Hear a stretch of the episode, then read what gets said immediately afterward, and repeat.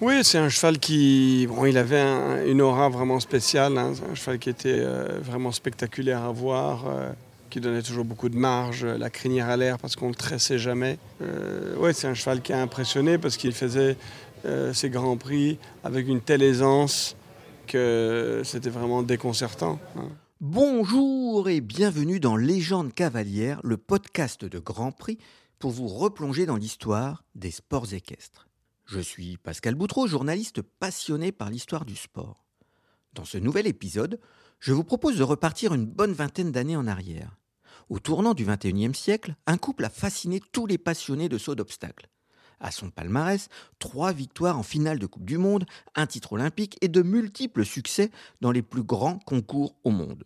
Ce couple, c'est bien évidemment celui formé par Rodrigo Pessoa et Baloubet Durouet. Rodrigo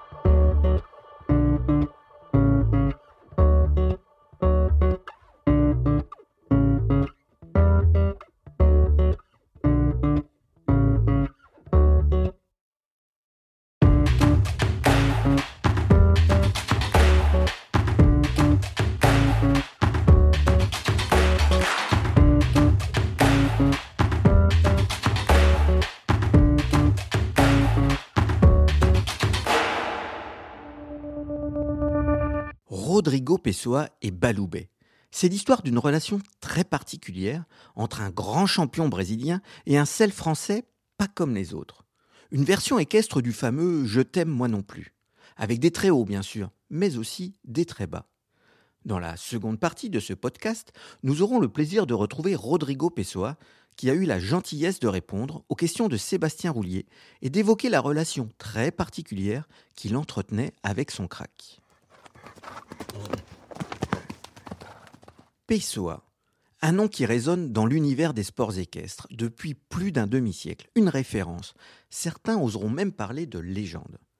Impossible d'évoquer Rodrigo sans parler de son père Nelson, que tout le monde a toujours appelé Neko. Le destin incroyable d'un homme qui, en janvier 1961, a décidé d'embarquer sur un bateau à destination de l'Europe, avec Regina, sa nouvelle épouse, et dans la soute, un alezan nommé Orofino. Une aventure plus qu'un voyage. Après quelques années à Genève, direction la France, en mai 1968. La famille posa alors ses valises à Gouvieux, tout près de Chantilly, dans l'Oise. En 2001, dans une émission diffusée sur l'équipe TV et animée par Céline Gouald et Nathalie Conscience, Rodrigo Pessoa évoquait l'épopée transatlantique de son père. À cette époque, il est parti vraiment avec, euh, euh, très peu et euh, presque pas d'expérience, parti vraiment à l'aventure et à, son grand, à son grand mérite. il a su, il a su s'imposer et réussir avec, avec très peu de moyens. Rodrigo est né le 29 novembre 1972 à Neuilly-sur-Seine dans les installations de son père, devenu un des meilleurs cavaliers au monde, car Amel et Timmy, ses poneys, lui font découvrir l'équitation. Il lui faudra du temps pour en faire une passion. Non, c'était pas automatique. au début, j'étais pas, je dois dire que j'étais pas un grand, euh, un grand mordu du, euh, cheval, mais euh, on, vivait dans le cheval toute la journée. Donc à la maison, les discussions, c'était que du cheval. Il y avait que des cavaliers. C'était, c'était du cheval du matin au soir. Donc pendant un moment, j'ai fait aussi d'autres sports parce que je n'étais pas vraiment sûr de ce que je voulais faire. Et c'est quand j'ai commencé à faire des compétitions avec les poneys, 82, 83, quand on est arrivé en Belgique, où j'ai commencé vraiment à, mordre. Euh, mais c'est grâce à la, la compétition qui m'a fait, qui m'a donné envie de, de, faire ce métier. En 1980, à Ixted, il participe à son premier concours avec Don Mouse, rebaptisé Mickey. En bord de piste, son père, pourtant habitué aux plus grands concours au monde, est ému, aux larmes. Rodrigo comprend vite que le nom des Pessoa n'est pas simple à porter, au point parfois de lui faire perdre ses moyens. Il s'en souvient toujours sur l'équipe TV. C'est une belle histoire d'héritage, mais il faut aussi savoir euh, assumer l'héritage parce que c'est une lourde, lourde responsabilité. Au début, ça n'a pas été, euh, euh, pas été tout rose parce que les, critiques tombaient, tombaient sévères. Quand on débute, euh, on peut avoir toute euh, l'expérience, on peut avoir tout un staff, on peut avoir le meilleur entraîneur du monde, mais on réussit pas toujours. Et euh, le début n'a pas été facile. Il fallait, a fallu bousculer un petit peu et encaisser quand même pas mal de, de coups bas, justes et injustes, pour pouvoir se faire, se faire un prénom. Et, mais je crois qu'aujourd'hui, tout ça est derrière, derrière moi. Même si l'équitation occupe une part très importante de sa vie, Rodrigo est plutôt fan du cycliste Bernard Hinault et du tennisman Björn Borg. Plus tard, Ayrton Senna, pilote de Formule 1, sera son idole. Rodrigo s'en inspirera, séduit par l'image du héros sans peur et sans limite, celui aussi qui avait la haine de la défaite. En 1981, la famille Pessoa s'installe en Belgique. Rodrigo poursuit son apprentissage, se forme au hunter avec les meilleurs spécialistes de la discipline et au dressage avec la championne allemande Monica Theodorescu. Toujours sous le regard exigeant et parfois dur de son père. Euh, dur mais juste. Euh, je crois que ça c'est très important. Euh, d'être dur, il faut l'être, il faut être sévère, mais il faut être, il faut être juste, il faut savoir analyser la situation. Il y a eu plusieurs, plusieurs coups de colère parce qu'on est jeune, on fait, des, on fait beaucoup de, de conneries on, on, en pense, on pense savoir, savoir tout. Parfois on a raison, mais la plupart du temps on a tort puisque quelqu'un est déjà passé par là.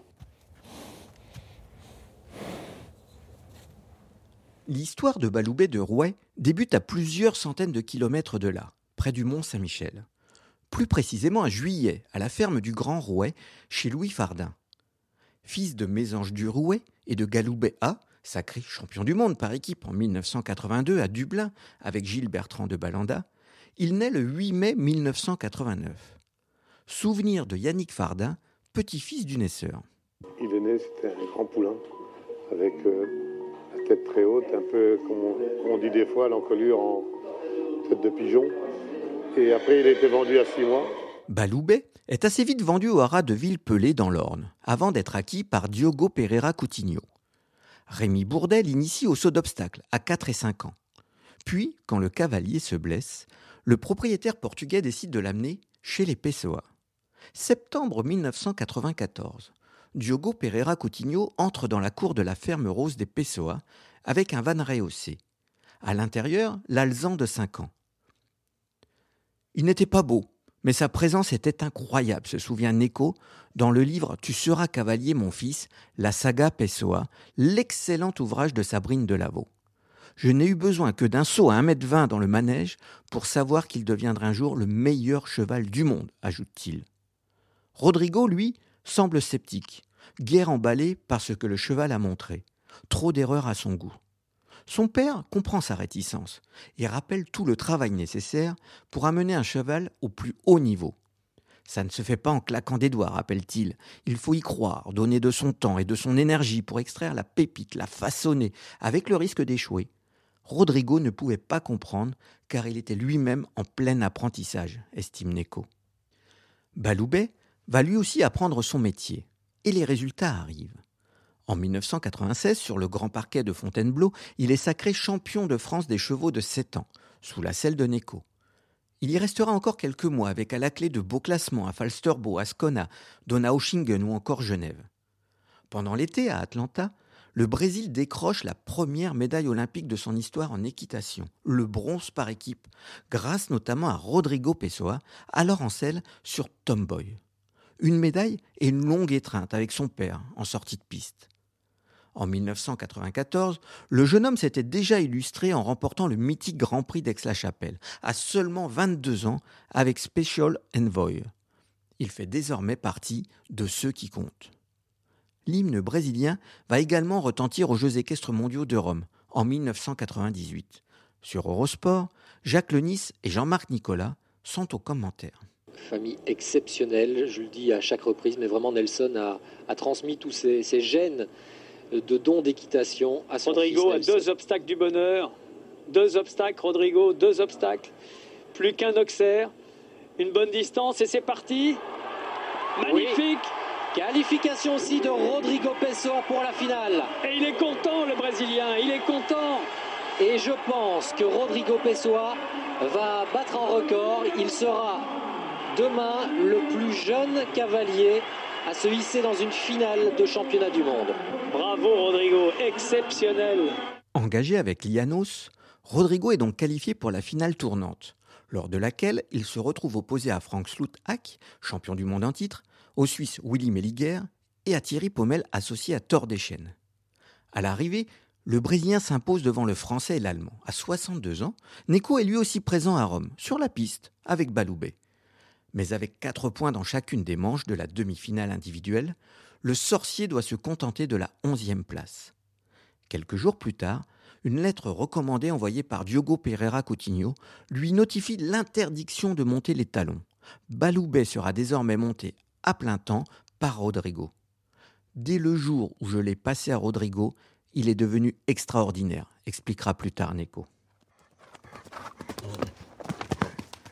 Quelques mois avant les JEM de Rome, de bons résultats à Bercy, Bois-le-Duc et Göteborg ont propulsé le nouveau couple en finale de la Coupe du Monde. Helsinki accueille alors la 20e édition de cet événement. Rodrigo a effectué le long voyage avec son groupe Daniel Roland.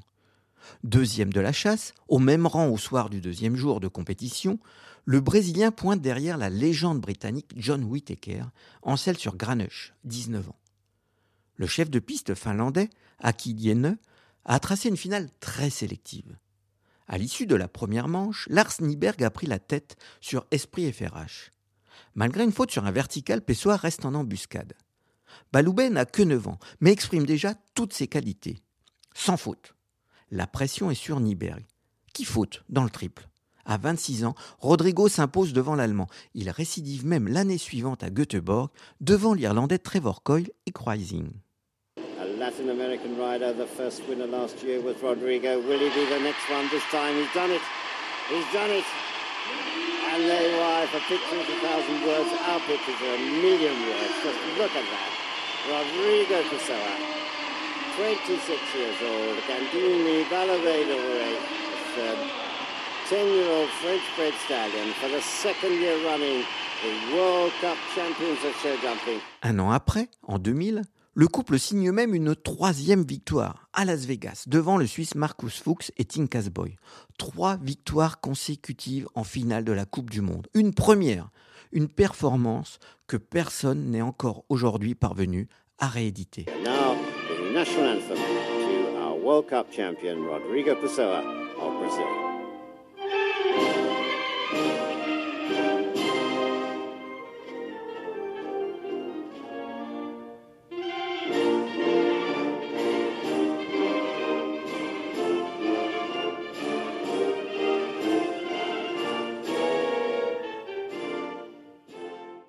Direction Sydney et les Jeux olympiques de 2000.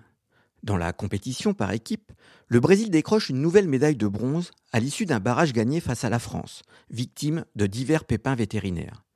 Une médaille en grande partie due à Rodrigo et Baloubet, auteur d'un double sans faute. Place à la finale individuelle, disputée dans de très mauvaises conditions météorologiques. Le Sud-Américain signe l'un des quatre sans fautes de la première manche. L'or olympique est là. Un nouveau sans faute et il sera autour du coup. Quatre points et tout se jouera au barrage.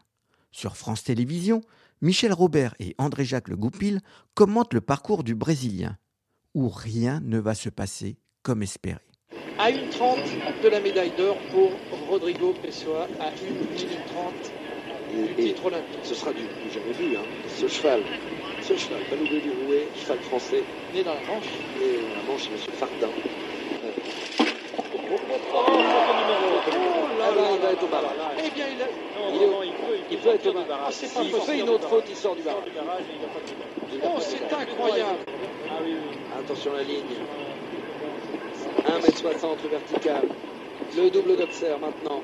Oh, Incroyable ici, sen- sensation hors départ. Le meilleur cavalier du monde qui fait un refus en, finale de l'individuel qui concourait pour l'or. C'est invraisemblable. Oh mon Dieu que c'est bien trop dur pour lui dans sa tête, Rodrigo. Il avait tout gagné, il voulait offrir. On l'a vu tout à l'heure venir se, se concentrer assis devant le parcours. Je l'ai vu moi, tout à l'heure, il, il était là assis en bas de la tribune, euh, Michel et André Jacques. Il, il s'est concentré, je le voyais. il- Oh, le, la- le désespoir, la, la tragédie pour euh, le Brésil dans cette finale. Encore et un deuxième refus. Non, je crois qu'il faut que Rodrigo arrête là. Euh, tous ses espoirs euh, se sont envolés là dans quelques secondes. Eh bien, dites-moi, c'est cette, Allez, au cette bout. finale olympique. Un drôle de sport quand même. Trois refus d'élimination. Quelle dramaturgie. Oh, quel sport c'est- Le cauchemar. Baloubet a refusé de sauter le double d'Auxerre à trois reprises. C'est l'élimination. Une fois descendu de cheval, Rodrigo s'enfuit, prostré, il craque. Baloubet avait sans doute ses raisons, mais je les ignorais, raconte-t-il. Une leçon de vie terrible et brutale, ajoutera-t-il plus tard. Au Brésil, ces refus sont perçus comme une trahison. Il est revenu sur cet épisode sur l'équipe TV. C'est drôle parce que, euh, euh, oui, ils m'ont pardonné, mais ils n'ont pas pardonné le cheval. Le cheval a été la cible euh, beaucoup de, critiques et de rigolades euh, dans le mois suivant, le, euh, suivant les, Jeux, Olympiques, puisqu'ils se sont dit, pauvre Rodrigo, qui, etc., etc., mais ce cheval qui ne s'arrête jamais, il s'est arrêté. euh, euh, pourquoi, etc. Et lui, il a été. euh, C'est les agalots de, de l'équitation, lui, ils lui ont cassé le sucre euh, sur le dos. Deux ans plus tard, lors des Jeux équestres mondiaux de Rérès, Rodrigo connaîtra la même désillusion, avec un nouveau refus de Baloubet, cette fois dans le triple de la Coupe des Nations. Baloubet est un artiste génial mais fantasque, qui sait aussi bien donner que reprendre, écrit Sabrine Delaveau, qui transcende son cavalier vers le sublime, mais peut aussi l'entraîner vers les abîmes. Baloubet est ainsi excessif et théâtral, avec des inspirations géniales et des incertitudes brutales. Pourtant, dans les mois qui suivent, Rodrigo et Baloubet enchaînent les succès, notamment sur le circuit Coupe du Monde. Genève, Bois-le-Duc, Bordeaux, ou encore comme ici à Paris-Bercy, dont il est devenu le chouchou. Au commentaire sur Equidia, Xavier Debreuil. Ce qui est fou, c'est que ça va vite tout en restant très très fluide. Voilà, et une foulée de moins. 3, 4, 5, voilà, là, brillant, brillant Et voilà le temps. 36 secondes, 66 centièmes, et bien après euh, Bordeaux, Rodrigo Pessoa s'adjuge la deuxième étape française du circuit Coupe du Monde avec Baloubet du Rouet. Une très très très belle performance saluée par le public parisien. En 2004, Baloubet a désormais 15 ans. La fin de sa carrière se profile. Ses victoires en Coupe du Monde à Bercy, Genève et Bordeaux témoignent d'une forme exceptionnelle. Les JO d'Athènes seront probablement son dernier grand rendez-vous.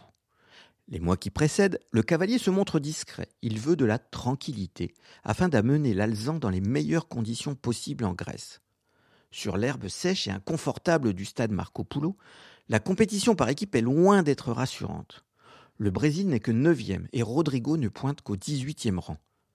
Allez, pour le plaisir, écoutons la présentation de Jean Rochefort sur France Télévisions. Le voilà, c'est lui, grande star de l'équitation, le charme incarné, le latin séducteur, l'immense cavalier, le fils de Nelson, le sorcier brésilien, et Baloubet du Rouet, qui a gagné, je crois, trois ou quatre fois la Coupe du Monde. Baloubet du Rouet, cheval génial, mais caractériel aussi. Rodrigo sort de piste avec un score lourd, mais Jean Rochefort y croit encore. 8 points de pénalité pour Rodrigo Pessoa à la sixième place provisoire.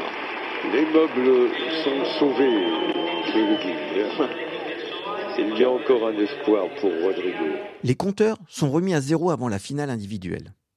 Effacer la déception et se reconcentrer. La théorie est simple, sur le papier, beaucoup plus difficile à appliquer.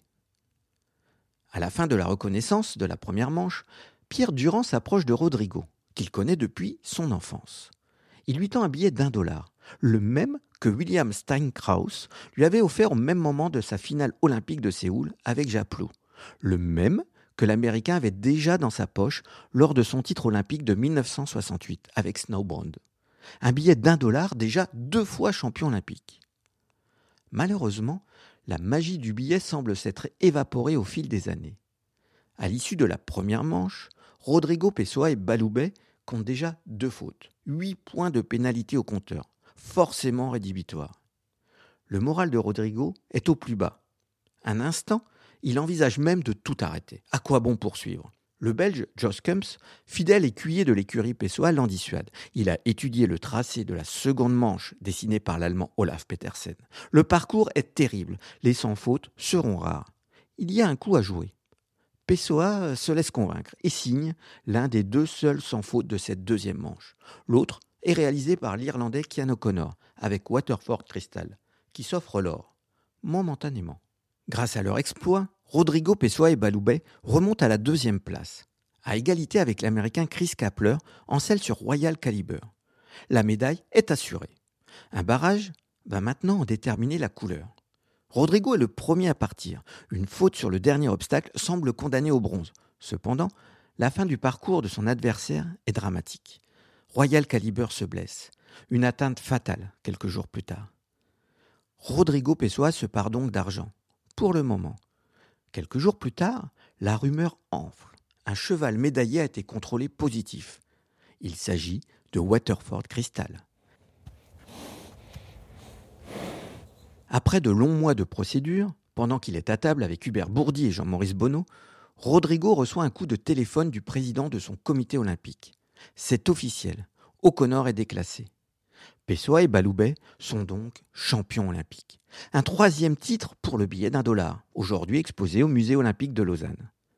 Le 29 août 2005, à Rio, Rodrigo récupère la médaille d'or, celle dont tous les champions rêvent. Baloubet va encore offrir de belles satisfactions à son cavalier. Une cinquième place en finale de la finale Coupe du Monde en 2005, ainsi que des victoires à Bruxelles et Bercy. En 2006, une blessure à un ménisque le prive des JEM d'Aix-la-Chapelle. Sans même en discuter avec son cavalier, le propriétaire, qui n'a jamais succombé au chant des sirènes de l'argent, décide de décréter la retraite sportive de son étalon. Baloubet quitte le haras de Ligny pour le centre d'insémination à Ciney. Stationné dans des conditions indignes de son rang, il y restera trois ans avant de rejoindre le Portugal pour y vivre une retraite paisible. D'abord accueilli avec réserve par les éleveurs français, sceptiques sur son modèle et inquiets par son tempérament, Baloubet n'en réussit pas moins une grande carrière d'étalon.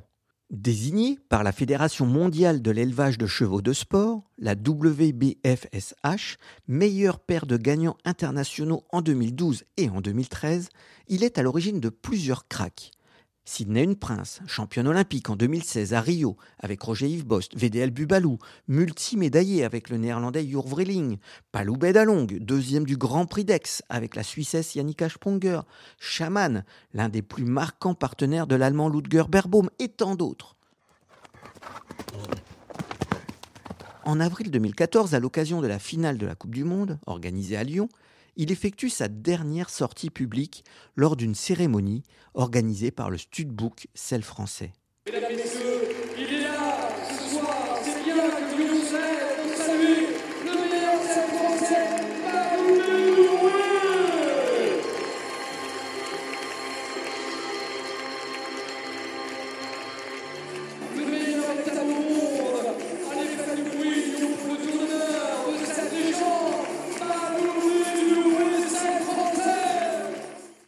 Par sa groom, Sonia Oliveira, il effectue un dernier tour d'honneur et en profite pour montrer toute sa vigueur, une fois encore, une dernière fois.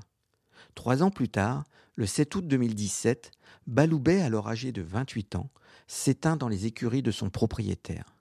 Son souvenir, lui, reste bien vivant.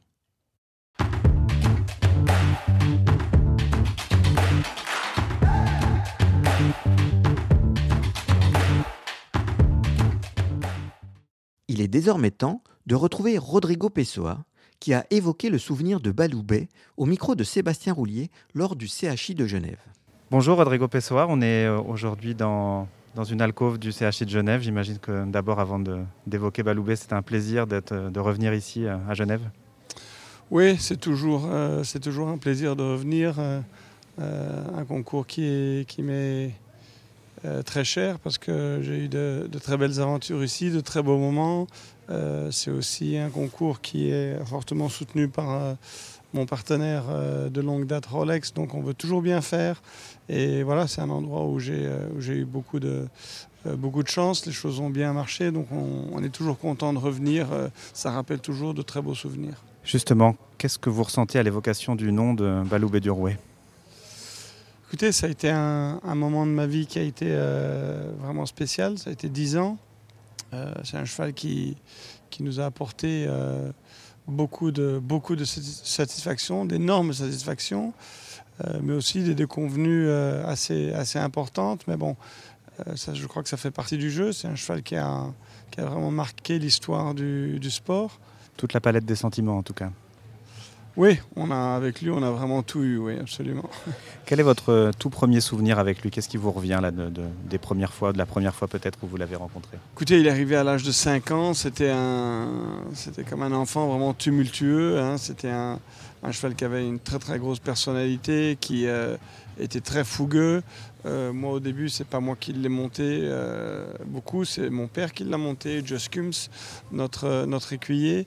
Euh, moi, je ne l'ai monté que, plus tard, mais oui, c'était un, un cheval qui avait, qui avait beaucoup d'énergie, euh, beaucoup de volonté, beaucoup de caractère, très intelligent. Donc, euh, oui, il a, il a donné du fil à retordre, mais il a toujours eu, toujours eu la qualité et la volonté. Justement, vous le disiez, après, après avoir fini sa formation avec, avec votre père, Baloubé est passé sous votre selle pour la saison 98, en tout cas la première partie de la saison 1998. Franchement, est-ce que vous imaginiez que vous alliez vous qualifier pour la finale de la Coupe du Monde et la gagner? Bon, J'étais déjà, euh, j'étais déjà qualifié. Euh, on a pensé qu'il euh, avait juste 9 ans. On va l'engager dans la finale Coupe du Monde. Ça va lui donner de l'expérience et un peu de bouteille en vue des championnats du monde de la fin de la fin d'année. Et puis oui, il a sauté à Sartogenbosch très bien. Il a sauté à Göteborg. Il était deuxième du Grand Prix. Il a gagné le Masters. Donc on euh, le cheval, il a, toujours, il a toujours bien sauté, il a toujours bien fait. La première fois, euh, on voulait que ça se passe bien, mais on n'avait pas la, prétention de, penser qu'on allait, euh, allait gagner. Et oui, les jours ont passé, la compétition a, fait qu'on s'est retrouvé en, deuxième avant la, finale. Et puis voilà, il y a eu une faute de Lars Nieberg qui nous a donné le titre. Et puis bon, voilà, après, c'était un peu différent les années suivantes. Quel rôle vous diriez que votre, euh, votre père a joué euh, avec lui? D'ailleurs, on, vous le disiez, il a, votre père l'a repris après la première finale de la Coupe du Monde, l'a monté aux, Jeux équestres mondiaux de, Rome en 1998. Mhm. quel, rôle il a joué et dans, quelle mesure euh, ça a été un petit peu le cadeau de la transition entre un père et son fils? Oui, tout à fait. quand le cheval est arrivé, c'est lui qui s'en est occupé parce qu'il avait eu un problème cardiaque juste l'année d'avant, donc il montait un tout petit peu moins. Quand ce cheval est arrivé, euh, il a fait le, ça il l'a toujours dit, quand il a fait le premier saut avec le cheval, il a senti que le cheval allait vraiment être une, être une star. Et donc, euh, euh, c'est lui qui a commencé à travailler le cheval. Comme j'ai dit, il avait beaucoup d'énergie, il était très fougueux. entre lui et Joss, ils ont passé beaucoup, beaucoup, beaucoup, beaucoup d'heures à, à, travailler, essayer de canaliser son énergie. C'est avec lui qu'il a fait les, premiers Grands Prix. À 8 ans, il a été champion de France de 7 ans. À 8 ans, il a commencé à faire des Grands Prix. Il a fait même une Coupe des Nations, je crois, à Falsterbo. Après la finale Coupe du Monde, moi je montais Lianos. Euh, je montais Lianos depuis le début d'année. Le cheval commençait à avoir de très bonnes performances. On s'est dit pourquoi laisser un de ces deux chevaux euh, aux écuries? Pourquoi pas essayer de monter les deux? Et d'essayer de, faire un bon résultat par équipe. Malheureusement, on est arrivé cinquième. Euh, le reste de notre équipe n'a pas, malheureusement pas été à la, hauteur du rendez-vous. On a, quand même terminé cinquième. Et, bon, le, cheval a, continué sa progression. Et puis euh, après ça, il a, fait que, que de s'améliorer. Après vos trois victoires en finale de la Coupe du Monde, on peut imaginer que vous avez pu aborder les Jeux Olympiques de Sydney. Euh, avec confiance, même si vous avez hésité entre, vos deux chevaux lequel, lequel monter. Et euh, l'épreuve par équipe s'est formidablement bien passée. La première manche de la finale elle se passe très bien. Et puis là, il y a ces, ces refus euh, qui font aussi la, la, légende d'un cheval, un, peu comme la chute de, mm. de, Pierre Durand et, et Japlou euh, à Los mm. Angeles. S'il n'y a pas Los Angeles, on n'a pas la même émotion quatre ans plus tard à, Séoul. on a souvent dit que ces refus étaient inexplicables. Est-ce que vous avez longtemps cherché à comprendre ce qui avait pu se passer ou est-ce que vous avez fini par vous résigner à l'idée que les chevaux et peut-être à fortiori les étalons restent toujours un peu euh, imprévisibles? Euh, oui, dans ce cas-là, euh, c'est vrai que si on fait une petite marche en arrière, mon autre cheval Dianos marchait très très bien. Il était très performant. C'était le champion du monde en titre. Donc c'est vrai que la question s'est posée. Comme c'est un cheval qui avait un peu des problèmes respiratoires, on s'est dit il va faire chaud, etc. On va plutôt l'emmener à Calgary, le Grand Prix, qu'il a gagné d'ailleurs. Euh, juste avant les Jeux Olympiques. Et puis on s'est dit, OK, euh, bah, pour les, pour les Jeux. Tout avait très bien commencé, comme vous l'avez, comme vous l'avez dit. L'épreuve par équipe parfaite. Il a fait 300 fautes. On a été au barrage avec les Français. La première manche aussi bien. Et puis euh, voilà, il n'y a rien qui a changé. C'était toujours la même routine avec lui. Et voilà, oui, c'était vraiment inexplicable. Et oui, pendant un certain temps, on a cherché pour savoir, mais euh, on est arrivé à vraiment, euh, on n'a arrivé à aucune conclusion, ne fût-ce que euh, voilà, il s'est passé ça et c'est inexplicable et voilà, il faut tourner la page. C'est sûr que la violence de cette contre-performance a, été euh, vraiment difficile à accepter et à, digérer. Ça prend, ça prend du temps. C'est euh, une plaie qui ne s'est jamais vraiment refermée. Mais euh, c'est comme ça, le cheval il est, il est, retourné en concours, il a continué à bien, à bien marcher jusque quatre ans après. J'avais pas un autre cheval de toute façon pour Athènes. Et on s'est dit ok on, on, retente, on retente avec lui. Et puis voilà, ça s'est passé moyennement, et puis j'ai un peu de chance de mon côté, et puis ça, et puis ça a été. Donc voilà, ouais, je crois que c'est, comme vous dites, ça fait partie de, de créer euh, une légende, des chevaux qui sont hors du, hors, du, hors du commun. Euh, il y a des hauts, il y a des bas, parfois les bas sont très bas, et puis euh, voilà. Mais les hauts étaient très hauts. Et les hauts étaient très hauts, voilà. Entre les deux Jeux Olympiques et les Jeux équestres mondiaux de, de, de, Jerez en 2002, où il y a, où il y a, à nouveau un refus, mais là, plutôt que le refus, ce qui, ce qui m'intéresse, je me mets dans la peau d'un spectateur à cette époque-là, tout le monde devait rêver d'une finale à 4, une finale tournante avec Baloué, et j'imagine que vous, vous aviez dû y penser comment vous aviez imaginé les choses en sachant que, bon, on a déjà vu d'autres chevaux très sensibles dans des finales tournantes, mais lui était tellement particulier tellement exceptionnel. Est-ce que vous en auriez facilement confié les clés à, d'autres cavaliers? Oui, moi j'aurais eu aucun problème à. D'ailleurs, j'ai fait les finales tournantes deux fois, j'ai jamais eu un problème à, confier les chevaux. Euh, euh, les cavaliers qui arrivent dans une tournante, euh, c'est rarement des manchots. Euh, donc euh, voilà, je ne crois pas qu'un cavalier peut abîmer un cheval sur, euh, sur deux minutes de temps et, huit obstacles. peut-être que vous auriez aimé monter Dollar du Murier aussi. oui, oui, sûrement. un cheval qui avait, qui avait beaucoup, de, beaucoup de qualités, qui avait aussi son caractère, et, mais qui était, qui était un, performeur à cette époque-là vraiment exceptionnel. Donc oui, en, arrivant aux Jeux Olympiques mondiaux, c'était avec une, une grande espérance. Euh, mais malheureusement, la deuxième manche euh, par équipe, il y a eu ce refus dans le triple et qui m'a ôté toute chance de, finale. Et donc voilà, après, pour 2004, euh, après ces deux déconvenus en championnat, c'était vraiment difficile de de dire euh, voilà on va à Athènes pour on va à Athènes pour gagner. C'est sûr qu'il avait fait encore euh, des très bons classements en finale Coupe du Monde euh, en 2001, 2002 et 3. Il est deuxième, troisième et deuxième. Il était toujours à la hauteur dans les grands championnats. Il gagnait des grands prix régulièrement. Mais c'est sûr que j'ai abordé Athènes. De toute façon, j'ai pas le choix. J'ai pas un autre cheval. On va essayer avec lui puis on verra bien. C'est pour ça que je crois qu'il y avait aussi un peu moins de pression. Il y avait d'autres favoris à ce moment-là. Euh, nous, on a pu faire notre, euh, notre préparation tranquillement. Quand on vient d'un pays comme le Brésil, qui est pas vraiment, euh, il n'y a pas vraiment de sélection parce qu'on n'a pas vraiment un nombre très important de cavaliers qui ont les possibilités d'aller d'une Olympiade dans une Olympiade. Donc avec un cheval comme Baloubé, la place était, acquise et donc on a pu faire une préparation voilà, bien faite, avoir le cheval en forme et, prêt pour ces jeux. Donc voilà, après. Bon, à l'arrivée, on, s'en souvient, vous, vous terminez sur le terrain deuxième, et puis il y a, le, déclassement de, Waterford Crystal pour dopage de le cheval de, de, Kino Connor, et vous récupérez votre médaille, médaille d'or quelques mois après. Même si ça se passe dans ces conditions-là, un titre olympique, euh, ça change une vie pour toujours Oui, tout à fait, parce que je crois que vous pouvez gagner euh, n'importe quel Grand Prix deux, trois ou quatre fois, euh, même les championnats du monde quand les gens vous présentent, euh, ils vous présentent comme champion olympique, c'est un poids, c'est un poids différent. Euh, bien sûr que ça ouvre des portes. Euh, c'est ce qu'il y a de plus important dans notre sport jusqu'à présent. Donc oui, c'est même si ça a été dans des conditions un petit peu, une émotion un peu différente. c'est quand même là dans les archives, c'est quand même, c'est quand même là et voilà, il y a très peu de, y a très peu de champions olympiques. heureusement, on en fait partie. C'est une, bonne chose.